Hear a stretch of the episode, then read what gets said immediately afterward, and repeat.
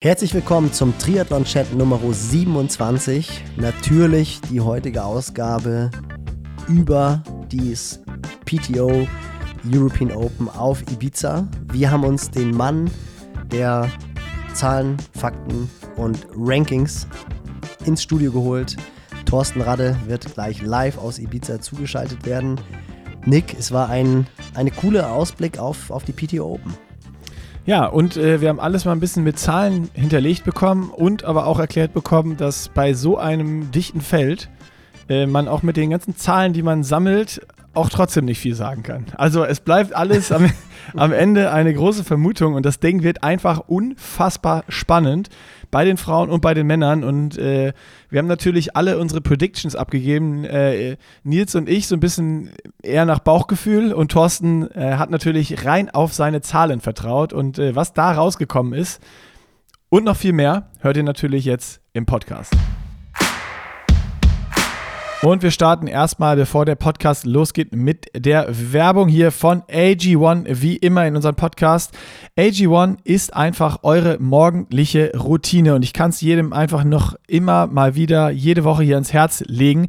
Wer es immer noch nicht ausprobiert hat, macht es jetzt mal. Jetzt ist der Zeitpunkt. Geht auf athleticgreens.com slash pushinglimits, löst euch das Abo, tut euch was Gutes und ja, checkt eure neue morgendliche Routine aus. 90 Tage risikofrei testen, ob das was für euch ist bringt oder nicht bringt. Für alle, die es noch nicht wissen, AG1 unterstützt euer Immunsystem, euren Energiestoffwechsel, eure Muskelerholung und eure geistige Fitness. Das heißt, alle diese Sachen boostet ihr mit den 75 Inhaltsstoffen, die ihr einfach morgens oder mittags oder abends, wie ihr möchtet, zu euch nehmen könnt und ihr seid optimal versorgt. Deswegen unsere Empfehlung, jetzt direkt gehen auf athleticgreens.com slash pushinglimits, das Abo lösen, einfach mal austesten. Es ist, wie gesagt, risikofrei, also macht's endlich mal. Und dann Jetzt noch eine Info, bevor wir in den Podcast gehen. Deswegen äh, habe ich jetzt auch mal das Intro allein hier aufgenommen. Nils ist jetzt natürlich wieder mit dabei und Thorsten Radde kommt auch mit dazu. Thorsten Radde hatte auch so ein bisschen so ein Headset nur, äh, womit ich echt rumexperimentieren musste, dass der Sound vernünftig klingt und ihr ein vernünftiges Hörerlebnis habt. Jetzt ist leider die, die, der Caveat so ein bisschen, in manchen Stellen hört sich so an, als wenn Thorsten so ein bisschen lispelt ganz leicht. Das macht er aber nicht in realen. Also lasst euch davon nicht ablenken. Er lispelt nicht. Das ist einfach nur meine Soundbearbeitung. Aber dadurch klingt es jetzt voller und nicht ganz so blechern. Ähm, das Mikro oder das Headset, was er aufhatte, war leider vom, vom Mikro nicht ganz so gut. Aber ich glaube, ich habe es super gut gelöst. Das nur als Info für euch. Und damit jetzt rein in den Podcast und mal schauen, was Thorsten so zu sagen hat, wer Ibiza gewinnt. Und da sind wir nach der Werbung drin. Triathlon-Chat Nummer 26 und äh, einen Tag vorm Rennen in Ibiza, den PTO European Open. Da müssen wir heute natürlich ein bisschen drüber reden. Und wir haben uns noch den absoluten Fachmann aller Zahlen im Triathlonsport eingeladen, äh, um hier nochmal kurz einen, Abriss zu bekommen. Und äh, das ist natürlich kein geringerer als Thorsten Rade von äh, T-Rating. Und Thorsten, du sitzt auch im Hotel irgendwo auf äh, Ibiza. Das heißt doch, du hast doch irgendeine Rolle vor Ort, wahrscheinlich wieder für die PTO, oder? Hallo erstmal und äh, erzähl uns doch mal, was du da so vor Ort machst. Ja, hallo in die Heimat nach äh, Hamburg. Hallo Nick, hallo, hallo Nils. Ähm, ja, ich Moin, bin in Thorsten. Ibiza für die PTO im, im, im Auftrag der PTO sozusagen, ähm, weil ähm, viele Kollegen der PTO und ich haben Informationen zusammengestellt ähm, für die ähm, in Anführungsstrichen armen Menschen, die am Mikro sitzen müssen und über das Rennen berichten ähm, und die natürlich beim Rennen dann auch noch diverse Infos brauchen für jemanden, der sich in den Ergebnislisten rumwühlt, durch die Splits durchwühlt, äh, auch mal guckt, wer gerade nicht im Bild ist, aber trotzdem erwähnenswert ist.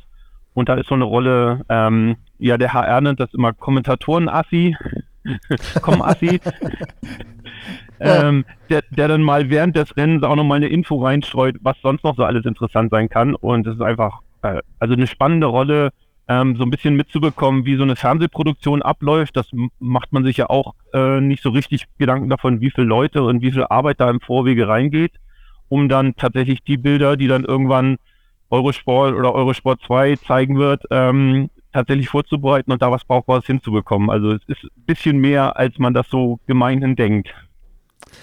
Ist denn bei dir jetzt so, da du sprichst es gerade an, Eurosport, Eurosport 2, PTO, das ist so jetzt die Company, die sagt, wir wollen das Ganze ein bisschen mediengerechter machen.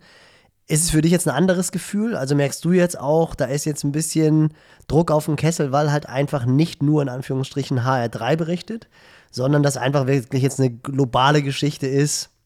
Also guckst du nochmal die Zahlen doppelt an oder ist es für dich Business as usual? Na, also eigentlich ist es Business as usual, weil die Kollegen von HR oder Bayern für Rot, ähm, die, die sind da natürlich genauso ernsthaft dabei wie jetzt äh, so, so eine internationale Reichweite, außer dass es halt Deutsch oder Englisch ist, aber das stört mich da nicht so sehr. Ähm, aber der Anspruch, dass die Zahlen und Informationen, die darüber kommen, brauchbar sind und verwendbar sind und dass jetzt jemand, der nicht täglich Triathlon kommentiert, ich meine, das ist ja immer so die, die, die Vorstellung, dass man da hat, dass da Experten sitzen wie wir, die eigentlich einen ganzen Tag lang nichts anderes machen als Triathlon. Ähm, aber die Realität sieht halt leider anders aus. Ähm, also selbst ein Dirk Froberg, der ja nun jahrelang im Triathlon dabei ist, ich habe es dann in Frankfurt mitbekommen, der kam dann die Nacht vorm Rennen äh, aus Hamburg an, weil er vorher irgendwelche Leichtathletik- oder DM-Geschichten moderiert hat. Und der ist natürlich super dankbar, wenn er so kompakt aufbereitet dann die Infos zum Feld bekommt. Und hier ist es jetzt nicht anders. Also da sind halt wirklich gute Kollegen dabei. Ähm, wir haben jetzt eine, eine, eine Vicky Holland, die äh, äh, Bronzemedaille in Rio gewonnen hat, die natürlich auch so in der Szene drin ist. Eine Helen Jenkins, die da äh, den englischen Stream mit kommentiert. All die sind schon in der Szene drin. Ähm, aber so kompakt und griffig was zusammen zu haben, ähm, das, das wird von denen geschätzt. Und wenn die dann halt eine Frage haben, sei es, wie, wie blöd auch immer die halt gerade ist in dem Moment, ähm, dann jemanden zu haben, dem sie die stellen können und der dann ja entweder die spontan beantworten kann, so wie ich vielleicht manchmal, oder ein bisschen Recherche macht und dann die Antwort gibt, das nimmt, gibt denen halt auch Sicherheit in der Übertragung. Also jetzt ganz ab von den Kollegen, die eher so diese Moderation machen, die so allgemein aus dem Sportfeldumfeld kommen, aber gar nicht Triathlon so genau kennen. Sowas braucht man natürlich auch in der Sendung. Ich sage mal, die Leute, die, die das interessant machen können, dass das Gras wächst und schön grün ist oder die die Beschreibung der Landschaft nebenbei machen. Also das muss man ja auch können. Das sind dann meistens natürlich nicht die Kollegen, die äh, Triathlon leben und atmen. Und da so den Mix hinzubekommen und als Informationspartner zur Verfügung zu stehen, ja, das ist so die Rolle, die ich habe, mehr im Hintergrund, aber macht total Spaß, weil äh, die meisten Kollegen echt super nett, super interessant sind und äh, halt auch so das Gefühl rüberkommt, dass das, was ich da tue, jetzt nicht nur so ein, so ein nerdy Zahlenfreak ist, sondern eben denen eben auch weiterhilft in dem Job, den sie machen müssen. Sehr gut.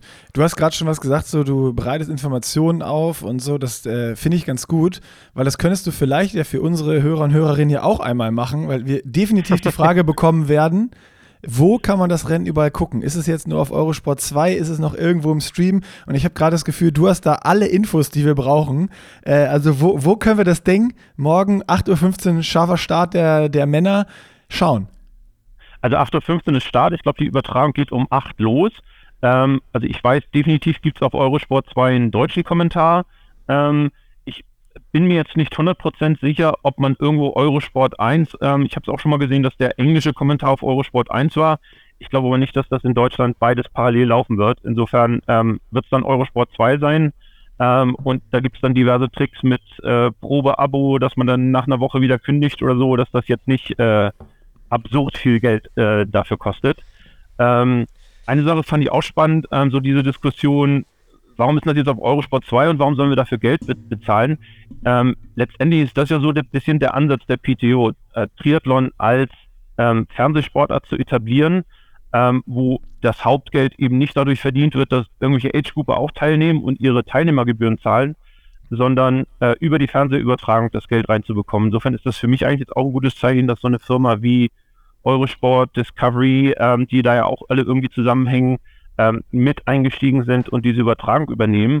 Und dass man sich diesen, diesen ersten Stadium, den wir eigentlich immer ganz schick fanden, dass man das auf, auf uh, YouTube oder im Stream irgendwo direkt gucken kann, ähm, dass, dass der zumindest für den Europabereich so ein bisschen übersprungen wurde, weil das zeigt, dass das Interesse der Medien an Triathlon als Sportart eben durchaus da ist und die damit was machen wollen. Ja, auch wenn es für uns als, als Superfans irgendwie doof ist, dass man für den Stream dann eben zahlen muss an der Stelle. Aber mal gucken, wie sich das langfristig entwickelt. Ähm, Formel 1 hat ja auch so dieses Hin und Her zwischen freiem Fernsehen und ähm, Premiere und weiß nicht, wo es jetzt mittlerweile zu sehen ist. Mal gucken, wie sich das entwickelt. Aber ich glaube, das ist leider so die, die Entwicklung, wo sich Fernsehen allgemein hin entwickelt. Ich meine, letztendlich muss man sagen, ist es ja selbst bei König Fußball so, oder? Also auch da hast du doch mittlerweile ja. relativ viele Bezahlkanäle und also ich muss sagen, was du gesagt hast mit dem Probeabo, den Trick habe ich, glaube ich, letztes Jahr vom ersten PTO-Rennen angewandt. Seitdem wird Hast du das Probeabo? Genau, seitdem habe ich das Probeabo. und Eurosport ähm, zieht monatlich 6,99, sehe ich dann immer auf PayPal. Ach shit, du hast schon wieder vergessen zu kündigen. Aber ich bin dann auch immer ganz groß im Trainingslager, wenn dann irgendwelche spannenden Rennen sind, klappe ich den Eurosport-Player auf und dann können wir die Radrennen gucken. Also ich denke mal, das ist so eine Summe, die man dann doch irgendwie relativ gerne ausgibt, um hochwertige Sportberichterstattung zu haben. Und das hören wir jetzt ja, das finde ich auch immer mal ganz interessant, weil genau das, was du eben beschrieben hast, das haben Nick und ich auch schon erlebt. Man denkt immer, ja, da sitzen Ralf Scholz und Dirk Froberg in irgendwie im Liegestuhl auf Hawaii mit einer Pina Colada in der Hand und berichten vom Rennen. Aber da steckt einfach wirklich extrem viel hinter, was die Preise auch einfach extrem hoch macht und was halt auch so eine Übertragung immer extrem aufwendig macht. Aber umso mehr fiebern wir, glaube ich, dem Ganzen jetzt entgegen. Du bist ja auch einer der Mann, Männer, die die Zahlen quasi im Auge haben. Und ich glaube, alle, Nick und mir inklusive, tun sich schwer, Favoriten fürs Wochenende hervorzusagen. Also, wie sehen die nackten Zahlen und Fakten aus? ja, fangen, wir mal also, mit dem, fangen wir mal mit dem Frauenrennen an. Ladies first. Ich, ich meine, das ist natürlich auch ähm, ein, ein unheimlich schwieriges äh, Thema, weil ähm, wir einfach ein Starterfeld haben, was so genial ist und so eng ist, ähm, dass es unheimlich schwer ist, jetzt von den reinen Zahlen her ähm, da eine Voraussage zu machen. Ich meine, also einfach, meine Zahlen beruhen einfach darauf, ich gucke mir die Rennergebnisse an, die die äh, Athleten gezeigt haben in, der, in den letzten Jahren und versuche daraus so eine naja, ich sag mal, gewichtete Durchschnittsbetrachtung zu machen. Und das ist dann die Voraussage, die bei mir da rauskommt. Jetzt so ein paar Zusatztricks. Da gehen natürlich auch diverse Zusatzinfos, die man so hat. Wer war jetzt wo im Trainingslager? Wer war verletzt? Wer kommt zurück? Irgendwie nicht so richtig ein, weil die schlagen sich halt nicht in alten Rennergebnissen nieder. Und von daher ist eigentlich bei jeder Voraussage, gut, man kann dann in den schwächeren Feldern immer relativ schnell erkennen, okay, das sind die zwei, drei Leute, über die der Sieg wahrscheinlich gehen wird. Aber bei solchen Feldern, wie wir jetzt hier haben, wo wir natürlich auch dann in Hawaii oder Nizza oder 73 WM oder so haben, da hast du einfach dann relativ schnell, wo du sagen musst, ja, da gibt es diese 10, 15 Leute, die könnten gewinnen. Das ist jetzt aber kein, kein gigantischer Erkenntnisgewinn, der bei solchen tiefen Feldern irgendwie entsteht. Da kann man dann eher so mal reingehen, ähm, mal sehen, ob wir dafür Zeit finden. Ähm, wie könnte sich das Rennen entwickeln? Ähm, wer müsste mit welcher Strategie unterwegs sein? Wann sieht man was? Auf was kann man während der Übertragung dann auch achten? Äh, das sind dann wieder so die, die Nebeneffekte bei den, bei den tiefen Rennen. Aber gerade wenn wir an die Frauen gucken, ähm, ich fange mal einfach an nach den Startnummern. Äh, 201 Ashley Gentle, 202 Lucy Charles, 203 Paula Findlay, 204 Daniela Rief, ähm, 205 Anne Haug, so und dann kannst du 206 Chelsea Sodaro, du kannst fast die Liste durchgehen und musst eigentlich sagen, boah ja, die darf man auch nicht vergessen, äh, hier ist auch noch jemand, ähm, wen man leider jetzt äh, ähm, einen Strich durchmachen muss, ist Laura Philipp, die kurzfristig absagen musste. Ähm, die hätte sicher hier auch eine, eine gute Rolle spielen können und äh, so was ich mitbekommen habe, war die auch echt heiß auf das Rennen und umso größer ist die Enttäuschung, dass sie nicht da sein kann. Ja, aber du, du kriegst halt einfach einen großen Strauß an, an Namen zusammen, über die man da sprechen muss für so ein Rennen. Ich habe eine Idee. Lass uns das doch mal so aufräumen, bevor du jetzt irgendwie so Zahlen, die auch dann man sich im Podcast immer schwer behalten kann, um die, um die Ohren haut jeden. Lass das doch mal so angehen. Wer müsste denn laut deinen Zahlen von den Mädels, die da auf der Liste stehen, weil wir da jetzt ja mal anfangen, äh, schon mal als erstes aus dem Wasser gehen? Und dann können wir ja von da so ein bisschen äh, orakeln, wer fährt dann vielleicht ran oder fährt eine von denen auch weg und äh, wie sieht es dann beim Laufen an? Dass wir so ein bisschen einfach mal so eine kleine Prediction machen auf Grundlage der Zahlen, die du hast. Na gut, also ich glaube, äh, die äh, Schwimmführende vorauszusagen ist bei den Damen relativ einfach, weil ich glaube nicht, ob sie jemals, äh, ich glaube, eins ihrer Kurzdistanzrennen ist sie mal nicht als Erste aus dem Wasser gekommen. Sonst ist Lucy Charles halt immer diejenige, die vorne rauskommt. Ähm, aber auch da fängt es schon an. Also, ja, sie wird wahrscheinlich die Führende nach dem Schwimmen sein, aber kommt sie allein aus dem Wasser? Ähm, oder hat sie wieder die Schwimmform, die sie 2019 hatte? Oder eher so dieses 2022er, wo sie so ein bisschen Schwierigkeiten hatte, sich abzusetzen vom Feld und irgendwie mal ein, zwei Leute relativ kurz dran war. Ich glaube, 73 WM war das, wo so dieser äh, Kampf auf den letzten Metern war, wer denn erster aus dem Wasser kommt. Ähm, da, da wird es schon spannend zu sehen. Kann sie sich absetzen vom Feld oder hat sie Begleiter? Und wie groß ist die Lücke, die sie reißen kann? Wobei da ja das Interessante ist, die Frage, das ist dann halt wieder so, was die Zahlen nicht widerspiegeln. Liegt es daran, dass sie eine andere Form hat als, als 2019? Oder liegt es einfach daran, weil das Frauenrennen auch wesentlich dynamischer geworden ist und die Frauen wissen, sie müssen vorne mit aus dem Wasser rauskommen, sonst ist das Rennen quasi schon nach dem Schwimmen entschieden, wenn sie eben nicht dabei sind. Also haben einfach die starken Schwimmerinnen die Lücke zu Lucy geschlossen. Also dass sie einfach diese Form auferarbeitet haben, weil das hat man, finde ich, jetzt gerade auch so in den letzten Rennen gesehen, dass eine Anne beim Schwimmen extrem stark ist dieses Jahr. Also ja. gerade, ich weiß gar nicht genau, auf Lanzarote war es, glaube ich, wo eine Athletin am Start war, die eigentlich im Schwimmen deutlich besser ist und wo Anne dann mit aus dem Wasser rausgekommen ist. Also ich glaube, das sind dann so die Dynamiken und die Entwicklungen, die die Zahlen halt nicht widerspiegeln können.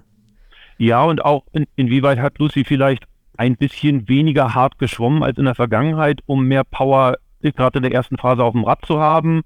Ähm, oder hat sie nicht die Schwimmform gehabt wie, wie früher und ähm, hat jetzt ein bisschen anderen Aufbau.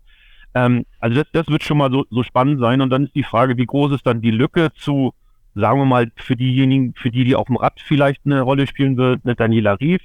Ähm, und dann für uns interessemäßig Anne Haug und, und Ashley Gentle für ähm, das, was hinten raus beim, beim Laufen passieren wird. Ähm, kann da schon die Lücke so groß gerissen werden, dass das Game Over für einige Leute vielleicht ist, eher unwahrscheinlich. Ähm, ja, aber ähm, bei da, dann, wenn wir aufs Rad gehen, dann ist eigentlich ja Daniela, wenn sie in Form ist und die Form hat, wie sie äh, ja Nizza gezeigt hat, wie sie St. George ähm, Ironman WM gezeigt hat, dann ist sie auf dem Rad immer noch das äh, der Maßstab der Dinge im, im Darmtriathlon. Kann sie dann nach vorne die Lücke zufahren zu Lucy? Was passiert dann? Ähm, zieht sie jemanden mit. Ähm, jetzt so eine Paula Findlay, die ja eigentlich auch eine starke Radfahrerin, Schwimmerin ist. Äh, Holly Lawrence, die eine starke Schwimmerin, Radfahrerin ist, die jetzt in, in Oceanside nicht so gut in Form waren. Profitieren die vielleicht davon, dass da um sie rum so ein paar Athleten sind, die nochmal wieder so den, den Tick extra geben und, und sich ein bisschen, sich ein bisschen mehr fordern, um dann vorne mitfahren zu können? Oder fährt Daniela einfach weg äh, von den anderen und macht allein die Lücke zu zu Lucy? Und wo geht, wo passiert das? Ähm, was passiert dann? Fahren die zusammen weiter oder reißt Dani dann vorne raus die Lücke? Also da, da kann es dann beim Radfahren auch schon wieder spannend werden. Mal gucken, was das wird.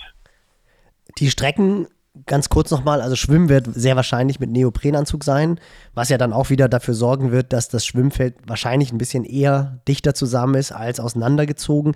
Radfahren ist so eine flache bis leicht wellige Strecke, oder? Also das ist jetzt nicht so ein, weil du es angesprochen hast, Kurs wie St. George, den man ja auf den Balearen auch hätte vermuten können, sondern da haben sie wirklich eine flache Strecke rausgesucht, auch mit, mit Wendepunkten. Wie ist das? Also beim Laufen weiß ich, ist es eine sehr starke Wendepunktstrecke, wo sich die Konkurrenten mhm. ständig sehen werden. Aber wie ist es beim Radfahren? Ist es dann One-Loop-Kurs oder ist es ein Two-Loop-Kurs?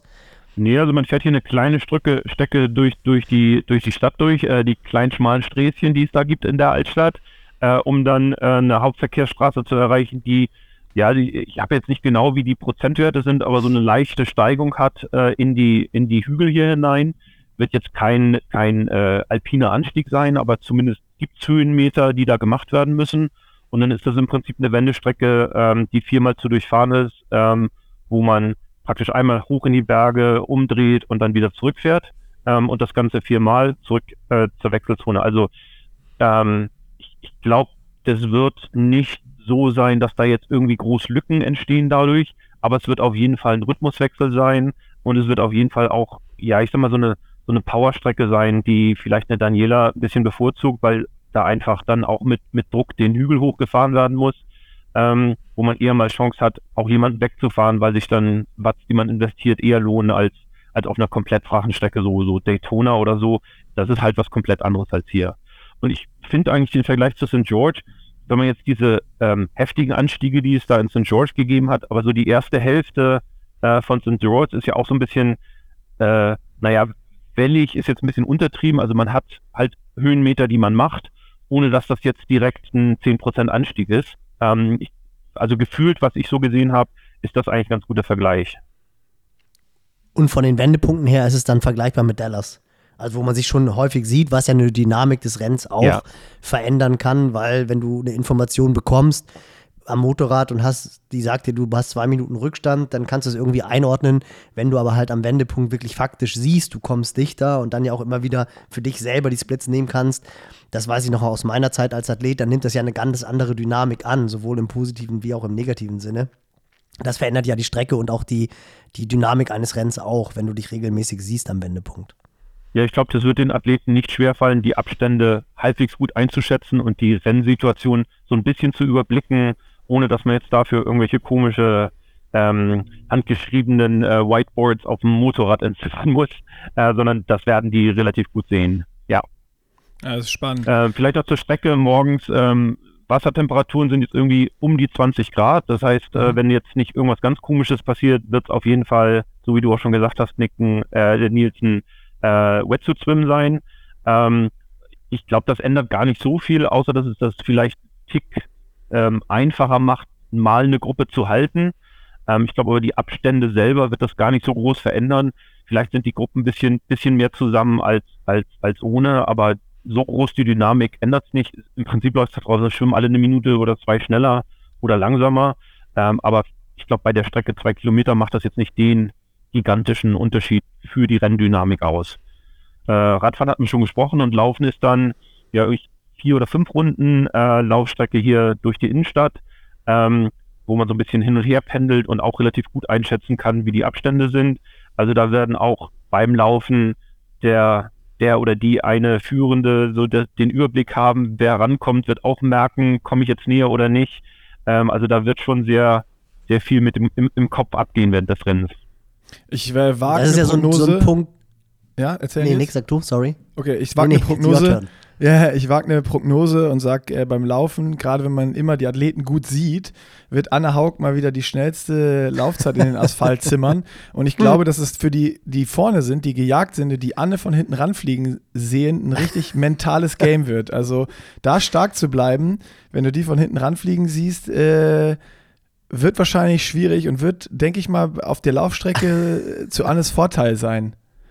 Zwei Tüffel, ein Gedanken. Genau das wollte ich auch gerade sagen. Ich glaube, ah, jeder, der, der Anne schon mal live am Streckenrand gesehen hat, wenn die den Hebel umlegt, äh, ich glaube, dann kriegt man wirklich Angst. Wobei, Nick, das darf dann nicht so ein Tag werden wie auf Hawaii. Das war schon brutal, wo sie Lucy Charles quasi schon eigentlich zurechtgelegt hatte und die, die Lücke einfach nicht zuschließen konnte. Aber wenn man gesehen hat, wie Anne gerade auch auf Lanzarote gelaufen ist, also ich glaube, wenn sie die Laufbeine wieder hat und dann die Konkurrentinnen jeden Kilometer am Wendepunkt sieht und auch die Konkurrentinnen Anne Haug sehen, die dann wirklich das Messer zwischen den Zehen hat und dann auch diesen Laufstil sieht, das kann einen, glaube ich, als nicht ganz so starker Läufer schon brechen. Sogar, sogar muss ich noch hinzufügen, weil äh, vielleicht haben nicht alle den Podcast diese Woche mit Fred Funk gehört. Äh, das ist ja mittlerweile auch im Männerlager angekommen. Also Freds Hauptziel für den Lauf ist auch schneller zu sein als Anne. Ja, ich würde das sogar noch ein Stück weiterziehen, weil ich glaube, dass, dass einfach viele der Athleten äh, auch, auch so eine Zahl im Kopf haben. Äh, wenn ich vor Anne landen will, dann muss ich drei Minuten, vier Minuten Vorsprung nach dem Radfahren haben.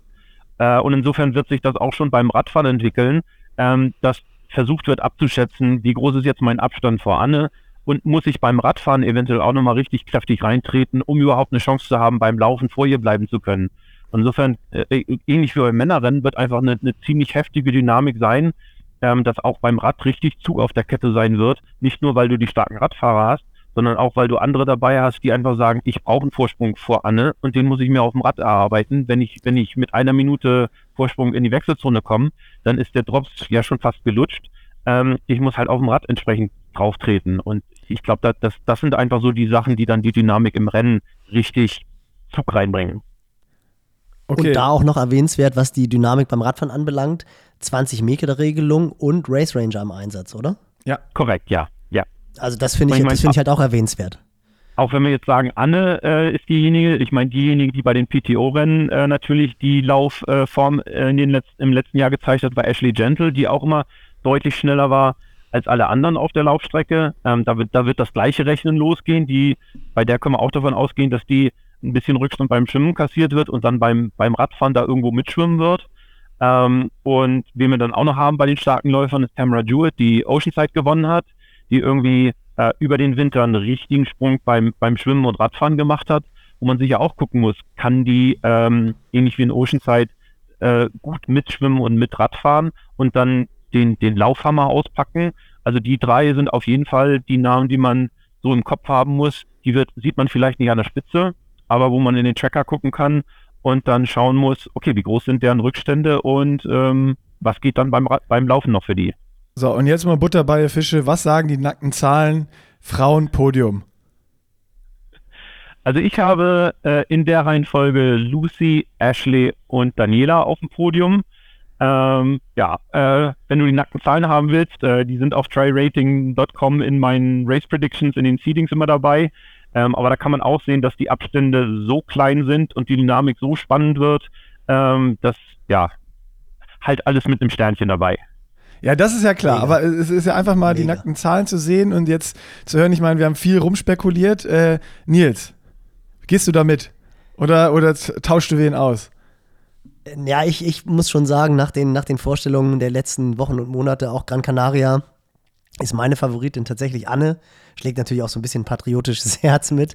Da bin ich schon auch ein bisschen Fanboy. Äh, auf Platz zwei sehe ich dann Ashley Gentle. Ich glaube, das wird ein richtig, richtig cooles Laufduell. Und auf Platz drei, das ist jetzt wieder das, was man so hört. Daniela Rief wieder zurückgegangen zu ihrem Coach Brad Sutton, soll sich auch im Schwimmen wieder irgendwie alter Form angenähert haben. Ich kann mir vorstellen, dass sie wirklich auf dem Rad als erste vom Rad steigen wird. Die sehe ich dann auf Platz drei.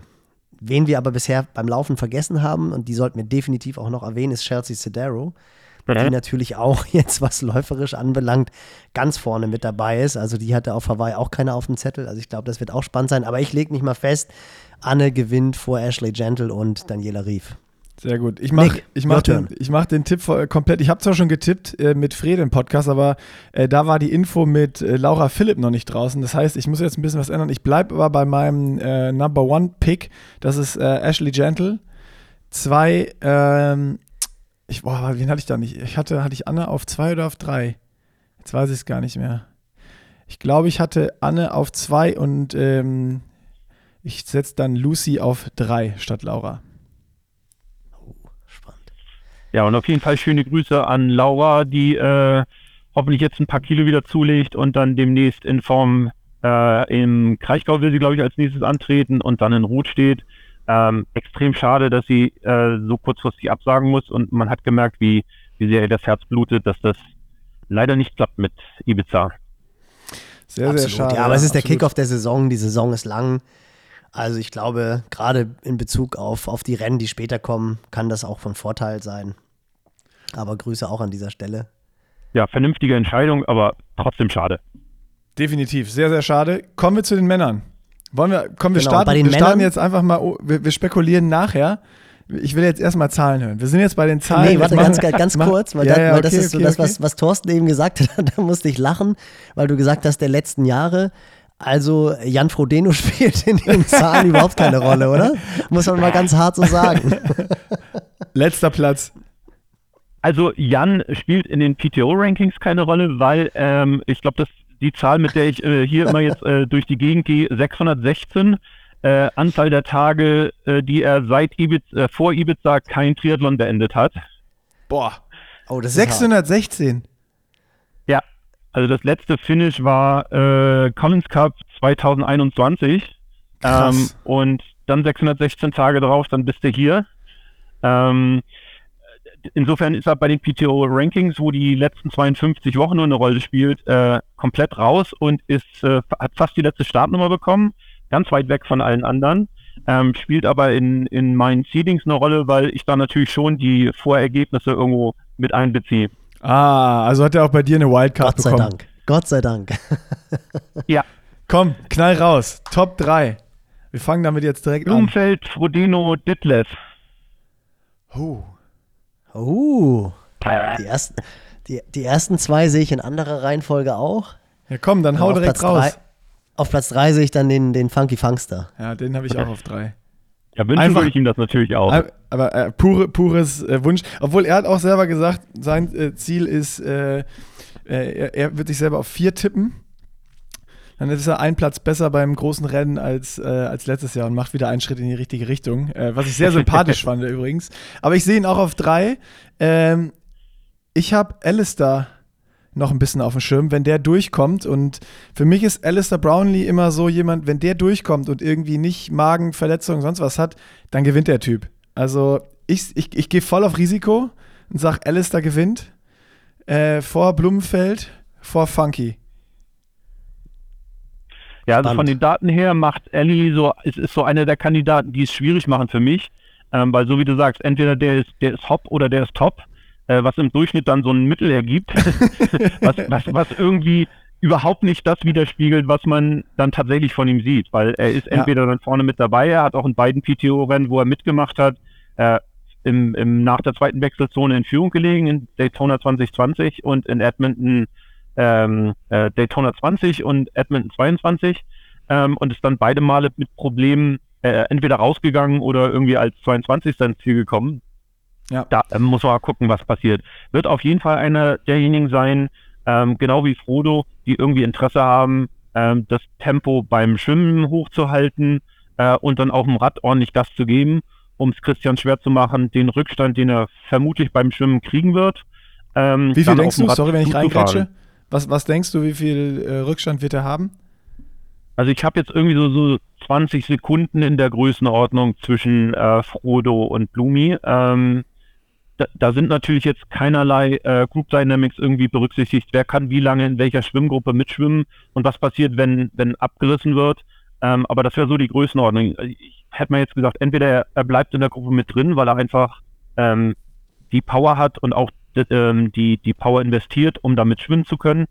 Äh, wenn nicht, dann, dann ist er halt ganz schnell nicht 20 Sekunden raus, sondern 30, 40 und wenn es mehr als eine Minute wird, also dann, dann ist schon, na, Game Over ist jetzt sicher zu früh, aber dann, dann äh, hat, das, hat der Tag sicher für ihn nicht gut angefangen, wenn er so viel bekommen würde. Ja, das ist auch so eine Renndynamik, die ich auch sehe. Ich glaube wirklich, dass ähm, Frodo und Alistair, die beiden Gentlemen quasi vorne versuchen werden, richtig den Punk abzuziehen. Und vielleicht dahinter die, die Lücke doch so groß ist, dass auch ein bisschen taktiert wird, dass halt keiner so ein bisschen die Verantwortung übernehmen will. Letztendlich so ein bisschen wie in St. George, dass alle einen Blumi angucken. Klar, Funk, der dem fällt es natürlich schwer, die Beine stillzuhalten, aber der wird wahrscheinlich auch das Ganze ein bisschen taktischer angehen. Und dass da dann vielleicht die Lücke so groß ist, dass halt eben äh, Frodo und Alistair Brownlee mit einem kleinen Vorsprung. Ich sehe da noch einen drin. Ben Canute, nicht vergessen. Sekunden. Ja, Ben Canute ja, aber der, ich, Ben Canute, das ist sicher auch ein Aaron Royal, der vorne mit Tempo machen will. Ja, aber die ähm, fahren nicht mit so ein paar Kandidaten. Nee, aber Schwimmen. Äh, ja, Schwimmen ja, aber, ja, aber zumindest das Tempo. Also, oh, äh, und was wir nicht vergessen können, Kyle Smith ist auch mit dabei, Best Buddy von Frodo. Ähm, und das ist sicher auch einer, der vorne mit Tempo beim Schwimmen machen wird. Definitiv, ja, ja, klar. Also das, das, das glaube ich auch. Und der hat ja die Pace, der war jetzt ja auch in den, in den WTS-Rennen, WTC-Rennen richtig stark. Mhm. Also der glaube ich, und der oh, wird sich, glaube ich, auch. Ey, den habe ich gar nicht auf dem Doch, Schirm. doch, doch. Das wird, ja, mega spannend, mega spannend. Aber ich glaube, dass halt auf dem Rad tatsächlich ein Ben Canute oder auch ein Aaron Royal, die können mit, mit äh, Alistair und Frodo, wenn die beiden wirklich Gas geben, können die, ja. können die nicht mitfahren. Ja. Einfach also ich glaube auch, Ben wird spätestens in der zweiten Radhälfte abreißen müssen, wenn, wenn er so über diesen, diesen initialen, geil, ich bin vorne mit dabei, ähm, äh, drüber ist, äh, dann wird er einfach in der zweiten Hälfte echt beißen müssen. Ähm, und ich glaube nicht, dass er mit einem Christian mitfahren kann. Äh, mit einem Christian vielleicht, aber nicht ganz vorne in der Spitze, so wie er das in, in St. George geschafft hat. Nee, das ich glaube, da hat er uns ja auch alle überrascht. Ja, aber du darfst auch nicht vergessen, das, das sind dann auch wieder so die Sachen, die dann wahrscheinlich in den Zahlen nicht ganz so auftauchen. Ein Ben Canute, der musste jetzt ostwärts reisen. Ostwärts reisen mhm. ist immer schwieriger als westwärts. Das heißt, ein klein bisschen wird denen vermutlich auch noch der Jetlag in den Knochen stecken. Genauso wie auch eine Holly Lawrence, die sind zwar jetzt schon irgendwie vor drei, vier Tagen angereist. Man sagt eigentlich immer so, pro Stunde Zeitunterschied sollte man einen Tag einplanen, ja. um optimal im Zeitrhythmus zu sein. Aber das Ganze ostwärts zu machen, gestaltet das doch schwieriger, weil man halt einfach wirklich durcheinander rückt. Und da ist so eine dann doch relativ kurzfristige Anreise, würde ich persönlich sagen, suboptimal. Deswegen sehe ich da halt so die Favoritenrolle doch auch ein bisschen mehr bei den, bei den Europäern oder denjenigen, die halt schon länger jetzt sich quasi in Europa aufhalten. Ja, Aber ja, Punkt, ja, mega, mega, mega spannend. Ganz kurz noch, Thorsten, wie ist so die Atmosphäre vor Ort? Also kommt schon so ein bisschen, ist es so der Ibiza Hang Loose Spirit oder ist es jetzt doch eher so ein bisschen, dass, dass, dass der Planet da anfängt zu kochen? Nimm uns mal ein bisschen mit, wie es vor Ort aussieht. Na, ich habe jetzt so eher gesehen, äh, wie jetzt äh, dann äh, eine gigantische Wechselzone da am Strand aufgebaut wird, mit Teppiche ausgerollt und das ist ja immer beeindruckend, wie viel, wie viel Hardware da tatsächlich auch bewegt wird, ähm, wie viel ähm, Leute da äh, ähm, Absperrgitter durch die Gegend wuchten und so. Das, das äh, ist so das, was man gekriegt hat. Die Athleten, die ich bisher getroffen habe, waren jetzt noch, ich sag mal, halbwegs entspannt. Ähm, ich glaube, das ist zwar jetzt ein Riesenrennen, aber ähm, für keinen ist es der richtige Saisonhöhepunkt, ähm, aber es ist halt so ein erster Knaller am Anfang und es sind eigentlich alle, die ja hier ein gutes Ergebnis zeigen wollen, äh, die freuen sich mal wieder ein warmes Rennen zu haben und einfach auch ein, ein, Feld am Start zu haben, auch wenn wir jetzt ein paar Absagen gehabt haben, ähm, dann, dann hat das immer noch ein Feld. Ich glaube nicht, dass wir äh, ein vergleichbares Feld dieses Jahr bei einem normalen Rennen nochmal wiedersehen sehen werden. Ähm, letzte Absage, die ich jetzt mitgekriegt habe, war Miki Tarkold, der war ganz lustig. Ähm, da gab es bei uns in den äh, Org-Channel auf einmal eine Meldung, ähm, Miki Tarkold wird wahrscheinlich zurück äh, nach Hause fliegen müssen, weil seine Frau vielleicht ein Kind gekriegt hat. das war, war erstmal so ein bisschen unbestimmt, ähm, wurde dann den Tag drauf korrigiert zu, nee, das Kind ist noch nicht da und im Moment wird er wohl doch bleiben, weil es soll noch eine Woche dauern. Ähm, jetzt ist aber der Stand, er ist in Dänemark bei Frau und äh, Kind, weil es dann die nächsten Tage losgehen soll.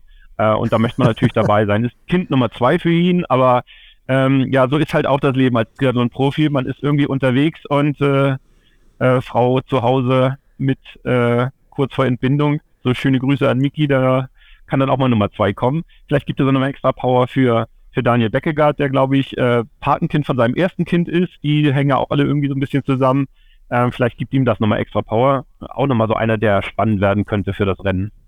Sehr gut. Ich habe noch eine Frage an dich, Thorsten. Äh, und zwar hast du, ähm, weil du Fred jetzt nicht auf dem Podium äh, gesetzt hast, hast du denn auch das letzte Rennen oder das erste Rennen seiner Saison mit reinberechnet? Fred hat ja schon ein Rennen auf Ibiza gemacht. Ja, äh, aber ich glaube nicht, dass das in irgendwelchen offiziellen Ergebnislisten aufgetaucht ist und ich habe auch keine PTO-Punkte dafür ausgerechnet. Ja, okay, also wen es interessiert, checkt einfach mal Freds äh, Strava aus. Er hat es äh, benannt The Real European Open.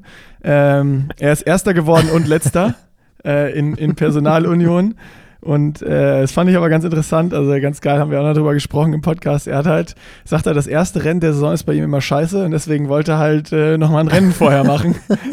und, und, hat dann halt äh, ja, sein eigenes Rennen auf Ibiza gemacht. Jana hat die Wechselzone gemacht äh, ist 1500 Meter geschwommen im 1,13er Schnitt auf 100, 44,4 Kilometer äh, Rad gefahren mit 335 Watt im Schnitt und einem 45,6er Schnitt. Also die Strecke scheint sehr schnell zu sein äh, und ist dann 8 Kilometer in 3,15 gelaufen. Also äh, das erste Rennen sieht jetzt erstmal von außen ganz okay aus. Bin ich mal gespannt, was er dann am Sonntag macht. Äh, witziger Side-Fact auf jeden Fall. Absolut, ja. Mega gut. Thorsten, äh, vielen, vielen Dank sehr gerne. Und vor allem, und vor allem ganz viel Spaß. Also ich glaube, du bist ja auch immer, oder das glaube ich nicht, das weiß ich, du bist ja auch immer einer, der mit absoluten 100% dabei ist und mit Inbrunst dabei ist. Ich glaube, du freust dich genauso wie die Athleten, dass es jetzt endlich wieder losgeht. Ähm, und ja, bist auch schon das, so ein bisschen aufgeregt, oder? Für mich das Coole halt, dass ich dadurch, dass ich da diesen Job hier vor Ort habe, wirklich ganz nah dran bin und das aus allererster Nähe erfahren kann mitbegleiten kann. Und ähm, ich habe dann auch noch die äh, alle Kameraperspektiven vor mir und nicht nur die, die live über, über, den, über das Fernsehen geht, wo man noch so ein bisschen mehr mitkriegt. Also es ist schon äh, Geek Heaven äh, für mich äh, hier und macht, macht riesig Spaß. Und ja, das Feedback ist halt auch toll. Es macht Spaß, mit allen zusammenzuarbeiten und alle ziehen hier so an, an einem Strang, um eine möglichst gute Übertragung zustande zu kriegen. Ähm, vielleicht schaffen es nicht immer, die hohen Wünsche und Ideen der Triathlon-Community wirklich da eins zu eins umzusetzen. Aber ja, die, die Umstände sind halt manchmal dann eben so, dass das ähm, der Geldaufwand, den man da investieren müsste, äh, dann auch das schwierig macht, ähm, was brauchbares hinzukriegen. Ich hoffe, dass wir ein faires Rennen sehen, wo jetzt untereinander nicht so viel gedraftet wird, wo vielleicht hoffentlich auch die Motorräder, die die Übertragung ermöglichen, da jetzt nicht so einen riesen Einfluss haben. Ja, und bin auch mal gespannt, was Race Ranger in so einem Feld äh, tut und inwieweit das äh, seinen Beitrag leistet, zu einem besseren, zu einem faireren Rennen zu bekommen. Ja, und dann, keine Ahnung, wer am Ende dann äh, die Siegerbänderruhen äh, hochhält und als auf dem obersten Treppchen stehen wird. Ja, mega spannend. Also ich glaube, die Afterparty wird auf Ibiza mit je, auf jeden Fall richtig gut werden. Nick, was sagst du dazu? Da, muss, da habe ich schon mit, die Wahrscheinlichkeit äh, ist groß, oder? Ja, die ist, die ist sehr groß. Äh, Fred Funk hat schon gesagt, die offizielle After-Race-Party äh, ist äh, am Sonntag erst äh, im Pascha. Oh, Jesus. Und er hat aber gesagt, aber wenn ja, nach dem Rennen am Samstagabend wird es mit Sicherheit noch eine inoffizielle After-Race-Party geben. Also dann halt zwei. Genau. Cool. Thorsten, vielen, vielen Dank. Vielen, vielen Dank. Super Wunderbar. spannende Insights und äh, ganz viel Spaß. Spaß. Ja. Auf genau. all die Leiten und äh, wollen wir mal schauen, was für einen coolen Sport wir geboten kriegen am Samstag. So Absolut. Aus. Danke dir. Bis dahin. Danke und dir. Hau rein. Ciao, ciao. Okay. Und wir kommen zur zweiten Presenter-Werbe-Break. Ähm, wie schon zum Berlin Halbmarathon, Nils, ist der zweite Presenter hier Say Sky, weil ich brauche natürlich wieder eine Ausrüstung für meinen Wings for Life Run am Sonntag und äh, ich werde natürlich wieder im Flower Einteiler, sage ich jetzt mal, also im kompletten Flower-Kit mit Hose und Singlet an den Start gehen, äh, damit ich wieder gut erkannt werde. Und äh, wenn ihr dort auch am Start seid, könnt ihr natürlich alle mit mir äh, rumrennen und ähm, am besten kauft ihr euch auch das Flower Singlet, dann könnten wir als riesengroße Blumenwiese laufen. So, das, das wäre nochmal mein Wunsch. Das, das als, machen wir als Flamingo, als Flamingo-Herde lauft ihr durch den Olympiapark in München. Ah, das wäre geil. Aber nicht ganz kurz, du, du alter Snob, jetzt mal wegen Nachhaltigkeit. Du bestellst dir jetzt nicht ein neues Ding, du ziehst das gleiche von Berlin an. Ja, na klar. Nein, ja, ich ziehe okay. natürlich das gleiche von gut, Berlin gut, an, gut, aber ich muss mir äh, tatsächlich äh, noch, ich habe ich hab mich jetzt nochmal wieder auf die Seite verirrt, ähm, wo jetzt nochmal ich geguckt habe, was, was würde ich mir denn noch bestellen?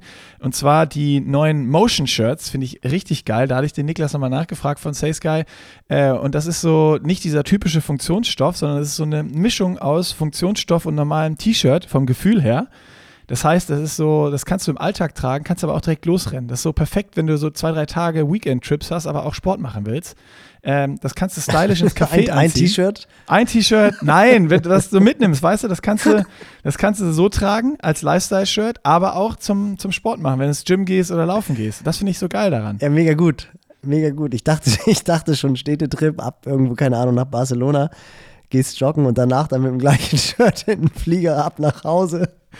Ja, das würde ich dann jetzt dann doch nicht machen. Das riecht ein bisschen, äh, ein bisschen zu doll, selbst wenn man noch ein bisschen äh, Deo drauf donnert. Aber du könntest zum Beispiel äh, laufen gehen und dich dann mit deinem Laufoutfit einfach ins Café setzen und fällt es kaum auf. Ja, mega cool. So. Also, und wie, wie, gesagt, mich musst du auch nicht überzeugen. Ich bin mega gespannt, ob sich jetzt irgendwie so im, im Laufe des Jahres das Erscheinungsbild von Say Sky in Deutschland ein bisschen verändern wird, weil das habe ich ja schon mal gesagt, es ist so ein Nord-Süd-Gefälle, ein ganz starkes Nord-Süd-Gefälle zu erkennen. Also hier in Hamburg ist Say Sky völlig normal. Also das ist einfach ein Gang und Gäbe des Brand, wenn du jetzt irgendwo unten bist. Also gerade Süddeutschland, da siehst du es gar nicht. Da bin ich dann immer total überrascht und ich werde auch in Trainingslagern ganz häufig auf die Sachen angesprochen. Was ist denn das für eine Marke? Die Norddeutschen gucken dann immer alle ganz überrascht, hey, kennt ihr das nicht? Ist doch ganz normal. Und die Süddeutschen kennen das nicht.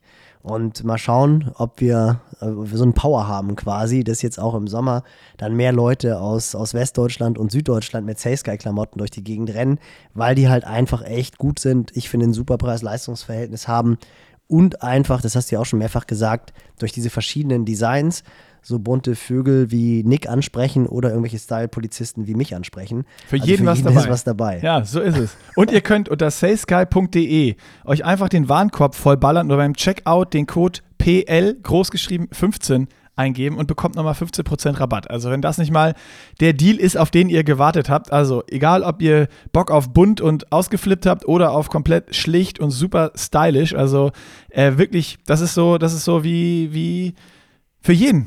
Für jeden einfach was dabei. Könnt ihr das auschecken, euch in den Warenkorb legen und gut aussehen beim Laufen einfach.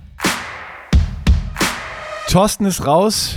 Zweite Werbung ist auch abgehakt und äh, ich würde sagen, Nils, wir können, wir, wir bleiben so im Großraum Ibiza und können noch mal so ein bisschen über die Sachen sprechen, weil gerade so richtig, ist ja richtig was los in der Triathlon-Szene gerade.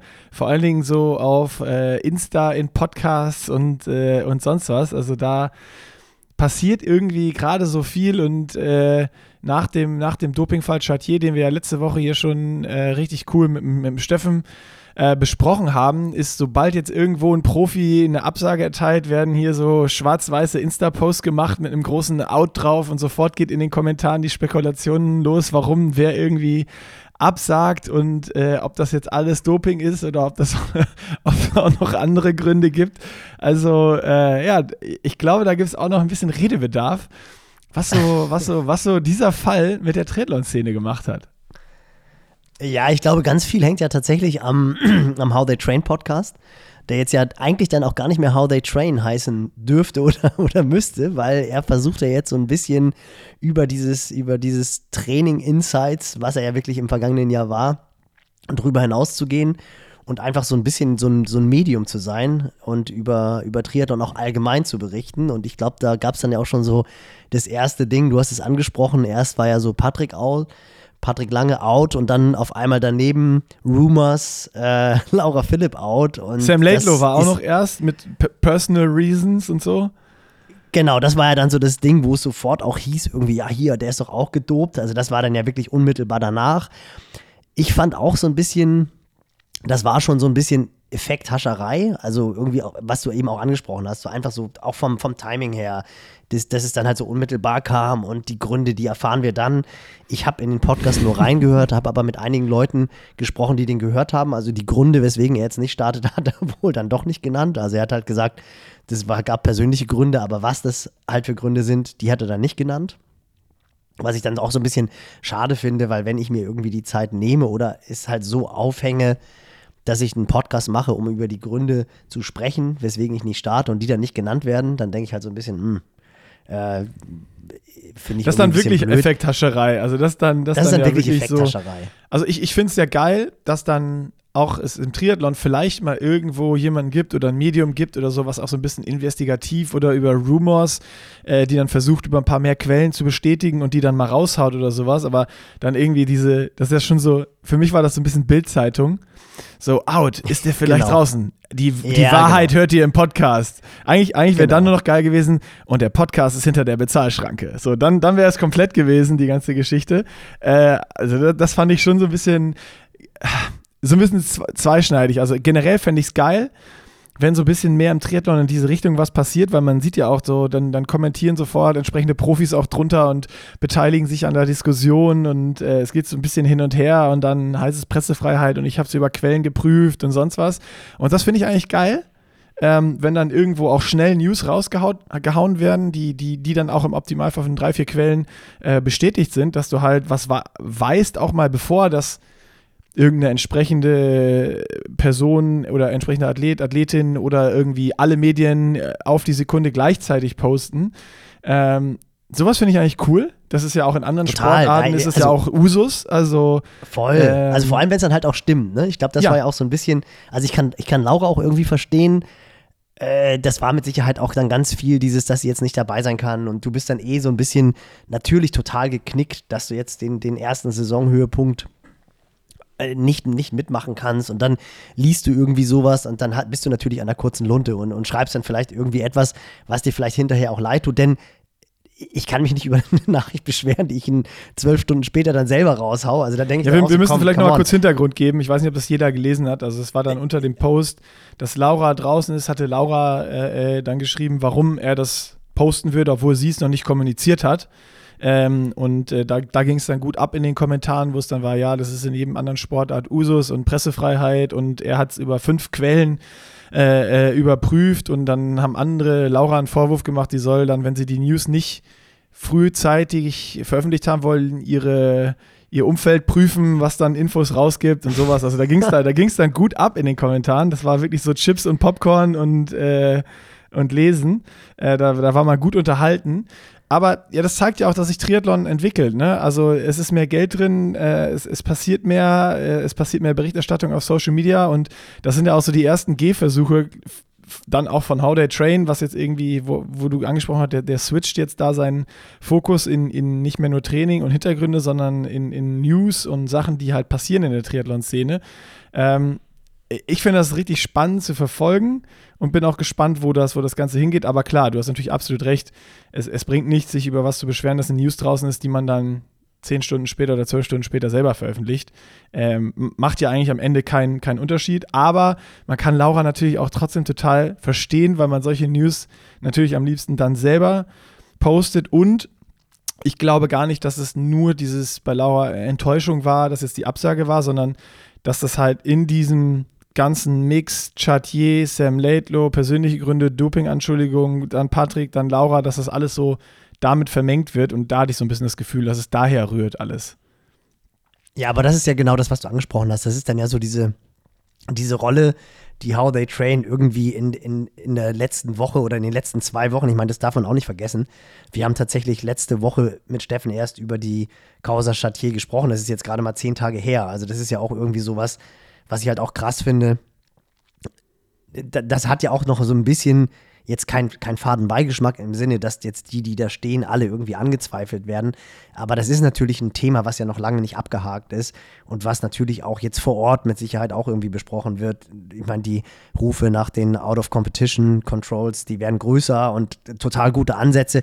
Auch da ja interessanterweise gerade auch von Laura irgendwie ein ganz cooler Aufruf, wo sie gesagt hat, ey Super Leute, gut. wir müssen halt einfach mehr Geld investieren, dass Out of Competition kontrolliert wird, denn da fallen dann halt einfach die schwarzen Schafe auf. Da bin ich auch ehrlich gesagt ein bisschen überrascht über die Entwicklung, weil das habe ich jetzt so intern mit ein paar Leuten auch besprochen. Beispielsweise als ich 2009 Achter in Frankfurt geworden bin, war es auch ein extrem gut besetztes Rennen. Also da waren sehr, sehr viele der Top 10 des Vorjahres in Frankfurt beim Männerrennen am Start. Frauenrennen war auch recht gut besetzt, aber das, das Männerrennen, das war wirklich extrem. Und da bin ich im Vorfeld, also von Januar bis, ich weiß jetzt nicht mehr, ob es Ende Juni, vermutlich war es eher Juli, zwölfmal out of competition kontrolliert worden. Krass. Und auch mega schlau. Also du hast richtig gemerkt, dass die Abstände, je näher der Wettkampf kam, geringer wurden. Und teilweise wirklich so, ich glaube, irgendwie drei oder vier Wochen vorher, auch so, dass ich am Dienstag eine Blutkontrolle hatte und dann Donnerstag, zwei Tage später, wieder die WADA da war oder die NADA da war und eine Urinkontrolle hatte. Also wirklich, also, wo, wo, also das war wirklich so, wo ich gedacht habe, ey krass, das ist jetzt wirklich extrem cool und das waren alles Kontrollen, die vom, vom oder ich glaube, 80 Prozent der Kontrollen wurden von, von Ironman Frankfurt gezahlt.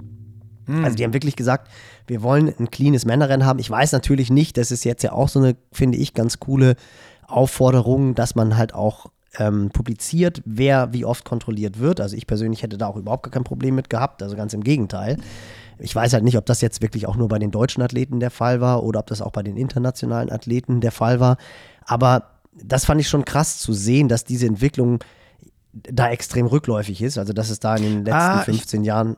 Ich, ich, mein, ich meine, Sebi und Laura haben wir auch veröffentlicht und die hatten ja auch super viele Tests. Also, ich glaube, in Deutschland, da, da, sind wir schon mit der Testhäufigkeit auch out of competition schon hoch, aber wahrscheinlich sowas, wie es jetzt bei dir war, dann, dann zu diesem einen Rennen hin und so spezifisch das weiß ich nicht, ob es das noch gibt, weil wenn das dann Ironman Frankfurt auch bezahlt hat, dann ist es ja auch auf eine Initiative von einem Veranstalter oder von auch einem deutschen Veranstalter, der auch dann das übernimmt. Und dann kann ich mir vorstellen, ist da auch noch eine andere Ernsthaftigkeit ist da vielleicht das falsche Wort, aber da geht wahrscheinlich noch ein bisschen mehr Gehirnschmalz rein. Wann wird jetzt wer getestet, wenn der Veranstalter das will? Und es gibt ein Protokoll, was dann wahrscheinlich auch mit dem Veranstalter besprochen wird, wie man was macht oder wie man wen äh, äh, catchen kann, wenn er juicen, juicen würde. Ja. Ähm, das finde ich schon super interessant, das, das von dir zu hören, dass, dass du das. Wann war das? Das ist ja schon ewig her. Ja, 2009. 2009. Also tatsächlich 14 Jahre Boah, das wäre wär wirklich interessant, dass, ja, wenn, wenn dann das Zwang werden würde. Also, oder was heißt Zwang? Das einfach. Nee, wenn es halt angeregt wird, genau. Es angeregt wird, dass halt einfach, einfach auf der NADA WADA die, die Sachen veröffentlicht werden. Wer wie oft getestet wird und auch nicht nur Competition, sondern Out of Competition vor allen Dingen, dass man das auch nachvollziehen kann, weil am Ende ist es ja für jeden cool. Also das gibt ja auch dann nicht nur den Sportlern untereinander Credibility, sondern auch irgendwie nach außen die Ernsthaftigkeit des Sports, so wie jetzt, weißt du, wo danach Chatier wir ja auch PNs bekommen haben oder irgendwo Kommentare waren, wo so, ja, auch äh, hatte ich ja dann im, im Podcast mit Steffen provokativ ja auch nochmal vorgelesen, da dieser, der eine, der sagt, ja, arbeiten und ein Ironman unter 10 Stunden geht nicht und so, jetzt wird irgendwie alles angezweifelt. Nachher heißt mhm. es, ein Ironman unter 14 Stunden kannst du nicht ohne Doping machen, äh, so ein Blödsinn. Ja. Dann, dann ist das natürlich auch, wenn du jetzt sagst, okay, da steht dann vielleicht auch so die Glaubwürdigkeit des Sports auf dem Spiel und bei sowas, wenn du es veröffentlicht und siehst, die werden viel getestet, noch out of competition viel getestet, noch regelmäßig und auch mal vielleicht irgendwie zwei oder drei Tage kurz hintereinander, wo man denkt, ah, der war mhm. jetzt da, jetzt kann ich wieder ein bisschen was, was reindonnern. Ähm, das erhöht ja auch unglaublich die Glaubwürdigkeit A der Sportler und auch des gesamten Sports, ähm, dass, dass sowas gezeigt wird und öffentlich gemacht wird, wie getestet wird, warum getestet wird, wie viel getestet wird und und und. Ja, absolut, finde ich auch. Ja, aber, aber das, wir sind ja darauf gekommen, weil halt einfach der Abstand zu dem, zu dem Chatier-Fall immer noch sehr gering ist. Also das ist gefühlt irgendwie schon wieder Schnee von gestern, dabei ist es gerade mal zehn Tage her. Aber ich fand das halt dann, How They Train, wie du es halt gesagt hast, danach dann so diese Effekthascherei, Sam Laidlow ist out und dann Patrick Lang ist out und dann kommt Laura. Ich glaube, dass das jetzt bei Laura gar nicht, dass da keiner jetzt irgendwie so die Gedanken hatte, dass, es, dass das einer der Gründe sein könnte, überhaupt nicht. Nee, Aber nee. ich fand es auch, was, was, du, was du halt gesagt hast, ich finde es eigentlich ganz cool, weil weil halt einfach Bewegung in den Sport kommt und Bewegung in die Berichterstattung kommt. Und viele Medien sind halt einfach extrem vorsichtig und ähm, sind dann halt auch, auch wenn sie es nicht sein wollen, aber natürlich wird dann irgendwie das Rad besser getestet, was halt irgendwie eine zweiseitige Anzeige schaltet und sowas alles.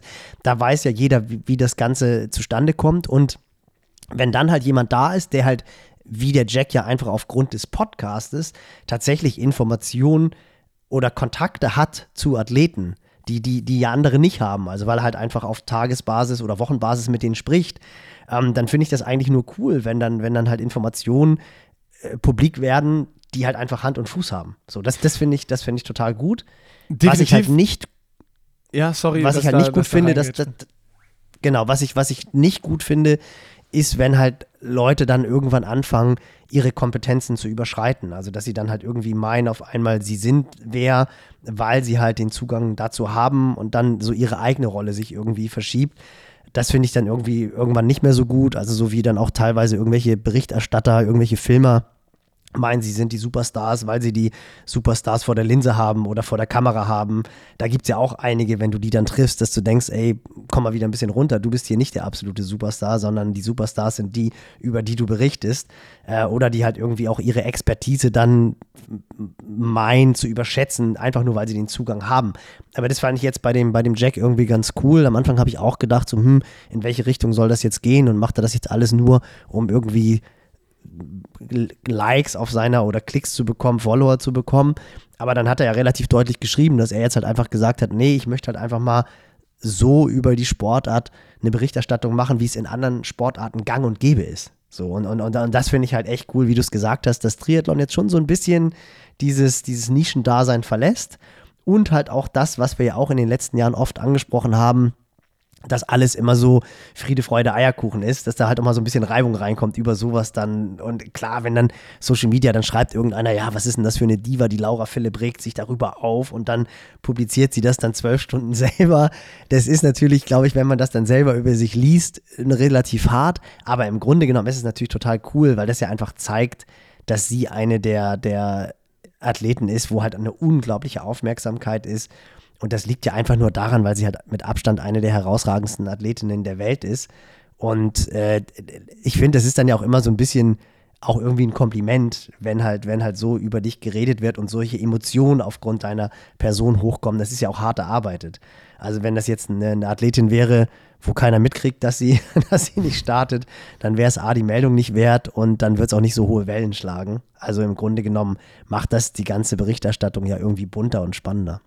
Ja, ich bin immer gespannt. Das, äh, das war, wo ich eben äh, einmal reingrätschen wollte, war es äh, genau dieser Punkt, äh, wo du gesagt hast, ja, dann äh, der hat Zugang zu Athleten und hört dann vielleicht was und bestätigt sich das irgendwo. Auf der anderen Seite ist ja auch so, wenn er das dann mit jedem macht, hat auch irgendwann keiner Bock mehr mit ihm zu reden. Ne? Also das, das ist ja auch so dieses, äh, dieses zweischneidige Schwert wahrscheinlich auch der Medien oder warum sowas wahrscheinlich aktuell noch nicht so viel gemacht wird, weil es das im Triathlon nicht gibt. Und wenn du es machst und dann die Athleten sagen, nö, das ist scheiße, jetzt gebe ich dem eh keine Interviews mehr, dann kriegst du auch keine normalen Interviews mehr, ne? Also das ist so, dann machst du irgendwann nur noch, nur noch Bildzeitung-Schlagzeilen.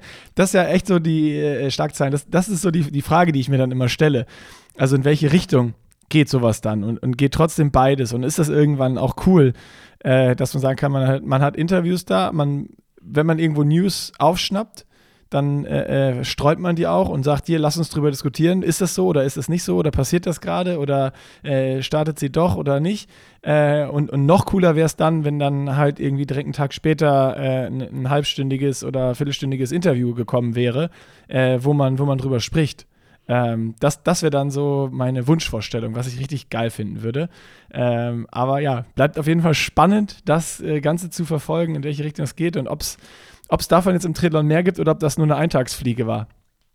Nee, und das wäre ja auch genau die, die Chance eigentlich gewesen mit dem, mit dem Sam Laidlow Podcast, ähm, wo er dann eben explizit das ja angesprochen hat. So von wegen, ja, wir reden darüber, warum ich nicht starte. Und wenn das dann nicht kommt, dann ist natürlich wirklich so, dass man denkt, oh komm, das war jetzt irgendwie nicht so cool. Da hätte man sich mehr erhofft. Und ich glaube, das war auch so ein, so ein Punkt, wo ich auch nochmal so ein bisschen drüber nachgedacht habe im, im Nachgang über den Podcast letzte Woche mit Steffen. Also A, erstmal danke für eure vielen coolen Kommentare und, und äh, konstruktive Kritik, wobei so viel konstruktive Kritik ist gar nicht reingekommen, da waren eigentlich alle recht happy, aber das halt auch mal so von dieser rechten Seite aufzudröseln, weil das ja auch für uns beide mega interessant war. Also ich fand, das war wirklich ein mega spannendes Ding. Du hast es dann ja auch nochmal, glaube ich, im Kommentar auf Instagram bei irgendjemand geschrieben, was schon auch echt extrem ernüchternd war, eigentlich zu sehen, wie stumpf das Schwert dann tatsächlich ist. Du hast es, glaube ich, wortwörtlich ja. geschrieben. Aber das war irgendwie eine, für mich echt so, so ein cooler Podcast. Also danke an dieser Stelle auch nochmal an Steffen. Das hat richtig, richtig Spaß gemacht, so zu merken, mit wie viel Emotionalität er dabei ist und dann doch wieder so seine professionale Rationalität. Das, das fand ich schon äh, wirklich sehr, sehr, sehr, sehr cool. Und im Nachgang dieses Podcasts habe ich dann halt auch nochmal drüber nachgedacht, dass ich halt einfach echt dieses Ding, ich meine, das hat mittlerweile auch jeder kommentiert, ich will da auch nicht mehr zu nah drauf eingehen, aber es passt halt genau das, was du gesagt hast, dass einfach der Podcast mit Colin Chartier halt einfach schlecht war. So, und, und ich finde, dass der Jack eigentlich, das war ja so das, das, was ich immer so extrem cool bei ihm finde und auch immer noch finde, dass wenn er halt mit Athleten spricht, wenn er mit Trainern spricht, stellt er halt die Fragen, die vorher keiner gestellt hat. So, und das habe ich halt total vermisst bei dem, bei dem Podcast mit Colin Chartier. Klar, es ist schwierig, weil die beiden ja schon wahrscheinlich eine freundschaftliche Beziehung aufgebaut haben in den letzten Jahren. Aber da ist er halt einfach nicht mehr so bei dem geblieben, was ihn eigentlich ausmacht. Und ich glaube, dass das, weil du das gesagt hast, nimmt es dann irgendwann Bildzeitungsniveau an. Ich glaube, man, Schuster bleibt bei deinen Leisten. Das ist irgendwie so ein blöder Spruch. Aber wir versuchen jetzt ja auch nicht, weil wir jetzt Thorsten da gerade hatten, super analytisch das Rennen zu betrachten und das Ganze mit Zahlen und Fakten zu hinterlegen, sondern wir sagen dann halt, ey komm, wir haben da beide keine Ahnung von. Wir kommen sogar durcheinander, ob es jetzt Chat Nummer 27 oder 26 ist. Also holen wir uns jemand mal ran, der, der halt die da Zahlen und Fakten hat und der das halt professionell macht und der da halt Ahnung hat. Also ich finde, man sollte immer irgendwie wissen, was man, was man kann und das sollte man halt ansprechen. Das heißt nicht, dass man auch neue Wege gehen soll aber trotzdem sollte man halt echt so bei seinen Leisten bleiben. Und ich glaube, wenn man das macht, dann, dann funktioniert das Ganze auch. Ich glaube, es funktioniert immer dann nicht, wenn du halt jetzt irgendwie versuchst, ey, komm, wir müssen jetzt mal, I don't know, da, dann wird es nicht funktionieren, weil dann, dann macht es halt keinen Spaß. Und das merken ja die Hörer ganz, ganz, ganz schnell. Und insofern glaube ich, wenn, wenn der Jack es schafft, weil wir jetzt ja explizit diesen How They Train Podcast angesprochen haben, da so ein bisschen diesen Kontakt zu den Athleten aufrechtzuerhalten und darüber hinaus dann auch so Insights-Informationen zu haben, so wie es ja letztendlich auch bei What the Funk ist. Also da haben wir halt auch einen am Start, äh, der, ja, der, der halt ganz, ganz, ganz oben mit in der Weltspitze ist und der halt einfach Bock hat, trotzdem darüber zu reden und das ist doch, das ist doch cool. Das, dann macht es doch einfach Spaß, so finde ich. So ist es. Das ist äh, war, war ein gutes, äh, guter Schlusssatz für dieses Thema. Ich habe aber noch äh, die nächste Kontroverse, Nils. Ähm, auf dem neuesten Video, was ich auf YouTube hochgeladen habe, gab es ganz, ganz, ganz viele Kommentare, die deine Person betreffen. Ähm. Lass mich raten, weil ich, weil, also kann nur, du, wir hätten irgendwie bei diesem, bei diesem äh, Veluminati, wir hätten da irgendwie vorher so, so einen Deal aushandeln müssen, dass wir bei den verkauften Büchern einen Euro abbekommen oder so, weil ich habe von so vielen Leuten gehört, dass, dass äh, sie sich das Buch gekauft haben. Und ich glaube, ich habe jetzt mittlerweile echt so nee, was, ich will jetzt Du bist jetzt die Style-Polizei des Triathlons, doch, Mist, doch. Also ich, ich habe den, ich hab den Barberg dran gehabt, den der Lukas mir mitgebracht, weil wir mit der Bahn nach Frankfurt gefahren sind und von da zurück, so als kleines Longride-Abenteuer, übrigens richtig geil. Äh, einfach mal irgendwo hinfahren und ein One-Way-Ticket äh, mit dem Fahrrad zurück. Richtig, richtig gut. Ähm, und es war morgens aber noch arschkalt und ich wollte noch so eine kleine Tasche haben für noch extra äh, Regenjacke und ähm, dann eine Weste, dass ich switchen kann. Äh, und dann habe ich natürlich die Barback genommen und habe die natürlich ganz provokativ immer ins Bild gehalten, um äh, zu sehen, ob die Leute sich beschweren. Äh, aber eigentlich haben sie immer nur gefragt, was würde Nils dazu sagen? Deswegen, mich würde das jetzt interessieren, Nils. Was sagst du dazu, dass ich jetzt Barback-Benutzer bin, offizieller? Äh, naja, die Diskussion hatten wir ja schon. Ich frage mich eher, ich frage mich eher, dass wir, wir sind ja an dem Tag, ähm, 1. Mai, bin ich ja auch mit, mit, mit Socken, Sigi, Rike und, und Fritz an die Ostsee gefahren. Die sind out and back gefahren, also die haben über 200 gemacht. Ich, ich One Way. Und Fritz hatte, hatte diese, diese Rahmentasche da. Und äh, das war wirklich so, das, ich glaube, die war sogar leer. Das hat er nur für mich gemacht, nur um mich zu ärgern. Das Gute ist ja, ich oh, kann oh, ja selber total drüber, ich kann ja selber total drüber, total drüber lachen. Ähm, und wir zwei haben ja sowas auch geplant. Also ich, weil ich bin ja wirklich so am Schwärmen immer über diese über diese Runde, da hat Fritz mich dann ja auch in der Insta-Story hops genommen mit so einer Sprechblase. Auch ist das schön hier. Aber ja, stimmt. Und wir müssten, wir müssten den Ride eigentlich jetzt in den kommenden Wochen machen. Das wird wahrscheinlich schwierig, zeitlich gesehen, weil jetzt ja die Rapsblüte ist. Und das ist halt einfach wirklich krass. Also du fährst dann einfach lang, macht mega Spaß. Ich kann das genau nachvollziehen, was, was du da mit Lukas gemacht hast. Ähm, weil das ist wirklich so ein bisschen so dieses Abenteuerding. Und ihr ja. seid ja sogar, glaube ich, noch eine Runde gefahren, die habt ihr euch selber runtergezogen und ihr wusstet gar nicht, wo es lang geht, oder? Genau, ja, einfach, wir, ich habe einfach, ähm, wir haben geguckt, okay, Zugticket, wir wollten jetzt nicht irgendwie morgens vier Stunden im Zug sitzen und nicht um, um fünf Stunden losfahren. Und halt Köln Hauptbahnhof, Frankfurt Flughafen sind halt 50 Minuten. Ähm, super ja, das geil. Das ist natürlich auch mega. Und, und, dann krass. im Zug, im Zug haben wir Komoot aufgemacht und eingegeben Frankfurt, Flughafen, Köln. Aber seid ihr dann viele Bundesstraßen gefahren? Weil das ist nee, ja super wenig, super wenig. Ach, also cool. wir sind ähm, äh, natürlich auch so ein bisschen durch den Westerwald und so. Manche Bundesstraßen mussten wir mitnehmen, weil es dann wahrscheinlich auch wenig Alternativen gab. Aber das Krasseste war, war also Flughafen raus, dreimal abbiegen waren wir in irgendeinem Wald. Also äh, super geil. Wir haben echt wenig Autos gehabt. Klar, stellenweise hast du eine Bundesstraße, kommst du nicht drum rum. Aber äh, die Route war richtig, richtig gut, gut rausgesucht und ähm, mega wenig Scheißrouten, Scheißverkehr und einfach was Neues gesehen. Ne? Das Einzige, was ja, wir nicht cool. bedacht haben, war halt 188 Kilometer Gegenwind. Oh, das ist natürlich. Also, ja, aber, aber auf der anderen Seite, du kannst ja auch nicht, du hättest es ja auch nicht andersrum fahren können, dann kommst du da nass geschwitzt an und musst dann halt. Stinkig in die dann Bahn, reicht, das Bar, dann reicht das Barback nicht. Dann brauchst du noch einen Trinkrucksack und brauchst eine Rahmentasche. Und dann, dann fängt es ja irgendwann auch an, wirklich keinen Spaß mehr zu machen. Hatte nee. Lukas auch ein Barback? Ja, der alte, der ja. alte Styler mit Sicherheit auch, oder? L oh. Lukas hat ein Barback. Lukas hat da, aber ich habe es nachgeprüft, keinen Laktat-Scout und Bier, Dosenbier drin gehabt, sondern Nicknacks. Ah, smart. Ja. Ja. Geschütze rasiert, ja. Lukas auf jeden Fall, ich nicht. Aber du bist dann hoffentlich mit langer Hose gefahren. Drei, äh, Knielinge bin ich gefahren, mit Knielingen. Sockensiegi, Sockensiegi hat ja dieses Jahr tatsächlich kein Camp gemacht. Und wir sind morgens, wir sind morgens auch bei 8 Grad losgefahren. Ich habe noch so überlegt, ob ich mir Oversocks anziehe. Hatte auf jeden Fall eine Radmütze unter. Da habe ich dann zum Beispiel von Fritz auch noch so ein, so ein Fail bekommen. Deswegen, du hast echt recht mit dieser mit dieser, dieser Etikettenpolizist, weil er dann auch so meinte, ja, so wie der Frodo-Style da, die, das, das Käppchen da unterm Helm und dann den Schirm nach oben und so.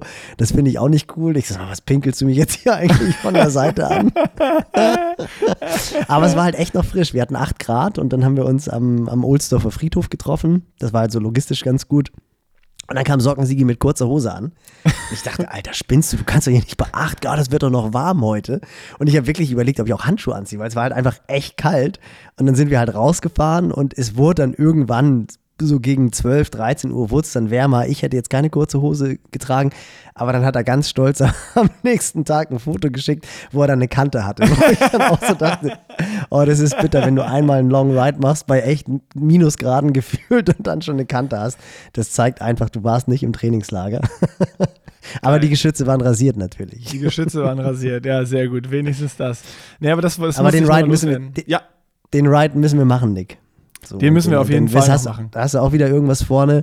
Wobei, lass uns das dann machen, wenn es so warm ist, dass du keine, kein Barback brauchst. Sonst, sonst ernte ich noch mehr Spott und Häme. Okay, kein, kein Barback und äh, Fischbrötchen oben an der See. als Verpflegung. Ja, es ist, ist halt die Frage, das müssen wir dann wirklich ausdiskutieren, weil der Klassiker ist natürlich irgendwie Schabeutz, Hamburg-Schabeutz und zurück. Das sind so knappe 200 Kilometer. Ich persönlich finde es halt noch schöner, wenn man dann abbiegt ins, ins osthölzische Hügelland. Kommt man zwar durch, aber das kratzt man nur, wenn man nach Schabeutz fährt und wenn man Richtung Seenplatte fährt. Also da ist es eigentlich cooler. Da gibt es dann halt kein Fischbrötchen. Da aber das können wir dann Snickers und Cola. Ja, so, das haben wir auch klassisch wieder. Und die ist auch idyllisch. Die ist auch gut. Da ist eine Bank, da ist eine saubere Toilette. Die ist direkt zwischen Kellersee und Dieksee. Und vor allem, da spürst du den Geist von Malente, diejenigen von euch, die so ein bisschen im Fußball drin sind. Denn da ist tatsächlich äh, 500 Meter weiter entfernt ist die Sportschule Malente, wo damals die Fußballnationalmannschaft ihre Vorbereitung auf die WM gemacht hat. Ah, ich dachte gerade schon, muss man also das kennen? Malente, noch nie gehört in meinem Leben.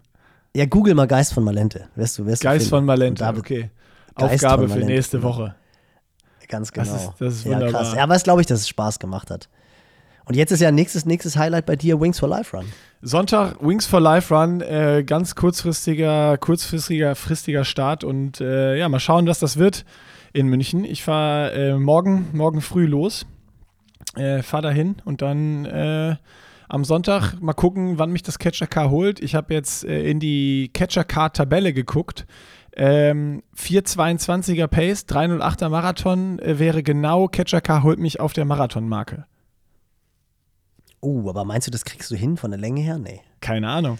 Ich, ich, meine, meine Prognose ist, warte mal, ich frage mal ganz kurz nochmal eine Standschaltung nach, nach Ibiza, Zahlen und Fakten von Thorsten Radde. Hol nochmal. Also ab, ab, ähm, was war das, 308 müsstest du laufen für Nee, Marathon? 4, ja, 4, 308, also 422er Schnitt. 422er Schnitt ist aber schneller als 308. Das irgendwas, kommt irgendwas bei 305 raus oder 304. Und das hast du, glaube ich, nicht drin. Ich sag, das Catcher Car holt dich bei Kilometer 37. Holt dich das Catcher Car. Ja, das wäre gut, wenn ich bis Kilometer 37 komme. Allein, dass die Haxen halten bis dahin. Das wäre das wär krass. Obwohl, wie viel bist du gelaufen seit dem Berlin-Halbmarathon? Null.